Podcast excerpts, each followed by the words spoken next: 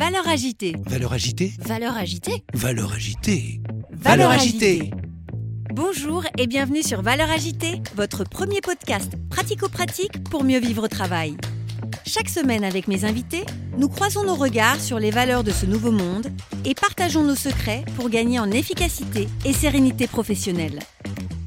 DG, DRH, manager, vous avez des enjeux de transformation ou tout simplement souhaitez être plus performant et plus épanoui dans votre vie professionnelle? Alors ce podcast est fait pour vous. Je suis Magali Auger, DRH et DG depuis 20 ans et coach professionnel certifié. Curieux d'en savoir plus? Demandez-moi en contact sur LinkedIn et rendez-vous sur vos plateformes préférées. Je sais pas si tu as vécu ce truc-là, c'est l'effet papillon à l'inverse. C'est plus les employés ils sont mal, plus eux-mêmes ils vont mettre quelqu'un de mal. Bonjour et bienvenue sur ce troisième épisode de Valeurs agitée avec Caroline Mignot. Caroline Mignot, la reine du gros marketing et la cofondatrice de Refer et de Richmaker. Dans le premier épisode, elle nous a présenté sa naissance dans l'entrepreneuriat. Elle nous a raconté aussi quelles sont les petites voix qui sont sur son épaule. Dans le second épisode, elle nous a parlé de son mindset de battante et surtout, elle nous a expliqué en quoi le gros marketing peut apporter à la fonction ressources humaines. Aujourd'hui, nous allons parler de l'impact du Covid sur la recherche de sens dans le monde du travail et sur l'importance du développement personnel. Je vous souhaite une merveilleuse écoute. Aujourd'hui, on est dans une crise de sens, notamment depuis le Covid. Comment tu penses que les salariés peuvent s'en sortir de ça et les employeurs aussi d'ailleurs? J'ai pas toutes les réponses et puis c'est pas mes spécialités donc je veux pas vous faire euh, je veux pas vous dire des poncifs. Je pense que moi, il y a un truc qui est très intéressant qui est arrivé justement en même temps que le Covid, donc en même temps que beaucoup de malheurs. C'est euh, un vrai attrait euh, pour le développement personnel. En fait, moi, venant des États-Unis, ça fait euh, dix ans que je baigne dans cet univers de développement personnel où il faut beaucoup justement s'écouter, s'auditer, tu vois, comme en gros marketing, se rapprocher de soi, de ses besoins, de ses valeurs, de ses croyances. Et, et en fait, en France, j'ai l'impression qu'on vient juste et, toi, tu as un biais d'expert, Magali, parce que c'est ton métier, mais euh, ça se répand et ça se démocratise enfin, parce que crois-moi, euh, il y a 5 ou 10 ans en France, il y avait peu de gens qui cherchaient, par exemple, euh, du sens dans ce qu'ils faisaient. Il y avait peu de gens qui cherchaient leur pourquoi, leur raison d'être. Et je trouve ça hyper cool et je pense que c'est une partie de la, de la, réponse, Magali, de comment est-ce que les entreprises vont réussir à remettre du sens. En fait, c'est par l'individu. Comment est-ce que le collectif y prospère C'est par justement la somme des maillons du système qui sont forts, qui sont denses, qui rayonnent. Et c'est ça qui fait qu'en fait que le système y prospère. Donc moi, je suis persuadée que le fait que tout le monde puisse être plus à l'écoute de soi, plus dans la compréhension de soi, euh, plus dans le respect les uns des autres, avec une meilleure transparence, une meilleure communication. Je suis persuadée que c'est ça. Tu vois, ça, c'est pas un truc pour moi de, de l'entreprise à l'employé. C'est vraiment une question euh, homéostasique de comment est-ce que en fait le système, les, éléments du système, ils vont communiquer entre eux et, euh, et s'auto-alimenter. Et je pense que ça passe vraiment par le développement personnel. Je sais pas si tu as vécu ce truc-là, c'est l'effet papillon à l'inverse. C'est plus les employés ils sont mal, plus eux-mêmes, ils vont mettre quelqu'un de mal. Un manager qui est en souffrance, il va être mauvais avec ses équipes.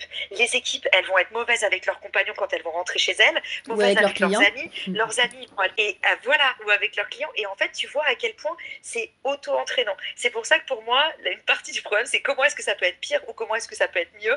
Ça passe par le bien-être individuel et le fait que chacun se sente bien à sa place, respecté, puisse communiquer et, euh, et, euh, et s'écouter. Et tu sais, on entend, euh, d'ailleurs, on lit pas mal d'articles, euh, y compris cette semaine, sur euh, finalement les Français ont la flemme. Finalement, les Français n'ont pas envie d'avancer, ils sont pas très bosseurs, ils s'écoutent trop, ils écoutent trop leurs petits malheurs. et, du tu vois, le, côté de s'écouter, j'entends aussi des gens qui trouvent qu'on s'écoute trop. Toi, t'en penses quoi? Ouais, c'est hyper, ça me fait sourire ce que tu dis, Magali, parce que à chaque fois, tu, fais mouche. C'est vrai, je vois ce que tu veux dire. En fait, c'est ton côté coach, parce qu'à chaque fois que je dis quelque chose, tu vois l'autre côté de la montagne. Et, euh, c'est très, très vrai ce que tu dis. Il faut pas trop s'écouter. Alors, je sais, j'aime pas le terme trop s'écouter. J'ai plutôt la sensation qu'en fait, il faut pas trop écouter la morosité ambiante, le négativisme. Et, en fait, moi, je pense qu'il faut trop s'écouter. Il faut être tout le temps connecté avec soi-même. Moi, en plus, je suis hypersensible. Alors, moi, je suis tout le temps en direct. Hein. Euh, quand quelqu'un me parle, j'ai le cœur qui bat, je vibre. Quand euh, je vois des gens qui se fâchent, quand la voix, elle monte, j'ai les, j'ai les poils qui se dressent. Enfin, tu vois, je suis, moi, je suis hyper connectée avec mhm. moi-même, avec les autres. Enfin, et pourtant, je pense que c'est une vraie force d'être en connexion comme ça, parce que ça te permet d'être en accord avec toi-même et justement d'être heureux. Il faut faire attention plutôt à pas se laisser bouffer par les petites tracasses qu'on appelle le, côté du verre vide, euh, pas se laisser bouffer par le négativisme. Je te donne un exemple que toi et moi, on a beaucoup entendu autour de nous. On adore LinkedIn. Il y a plein de créateurs de contenu. Ils vont faire des centaines de messages positifs et ils vont avoir deux haters. Et attends, euh, je être coupable. Hein. Je suis la première. On ressent, on, le cerveau humain est vraiment comme ça. On va retenir le négatif. On va dire ah, il y a deux personnes qui m'ont dit que euh, euh, j'étais moche et je parlais trop. Et après, t'es pas bien, t'as la boule au ventre, tu dors mal, tu te remets en question, qu'est-ce que j'ai fait de mal? Mais en fait, il faut réussir à se dire qu'à côté de ça, tu peux faire la liste de toutes les choses qui vont bien. Et on peut pas plaire à tout le monde. Voilà. Donc moi, ma réponse, c'est je pense qu'il faut trop s'écouter. Par contre, il faut faire attention à pas justement se laisser happer par des choses négatives qui vont être contre-productives, qui vont nous mettre dans une, espèce de spirale, euh, euh, spirale pas constructive. Tu disais que tu es hypersensible. Il y a un côté un peu aussi euh, je vais le dire de manière un peu provocatrice, mais il y a un peu un côté mode aussi. On entend beaucoup de gens qui se disent hypersensibles, d'hyperconnexion qui existent euh, en ce moment. Tu as complètement raison, il y a un effet de mode sur euh, les zèbres, les hypersensibles, mhm. mais en fait, c'est pas tellement une mode, c'est plutôt que on est. Euh, c'est Solène qui me disait ça. Solène, elle a une boîte qui s'appelle Soft Kids. C'est une nana du tonnerre, je l'adore. Et, et, en fait, elle travaille sur les neuroatypiques. Et elle m'a dit, Caro, 40% de la population est neuroatypique tu m'étonnes que tout le monde en parle. En fait, aujourd'hui, la normalité, déjà, ça n'a jamais fait trop sens comme concept, mais en fait, 40% des gens sont neuroatypiques. T'imagines? C'est normal que ce soit partout autour de nous. En fait, ce qui est aberrant, c'est qu'on n'en ait pas parlé avant.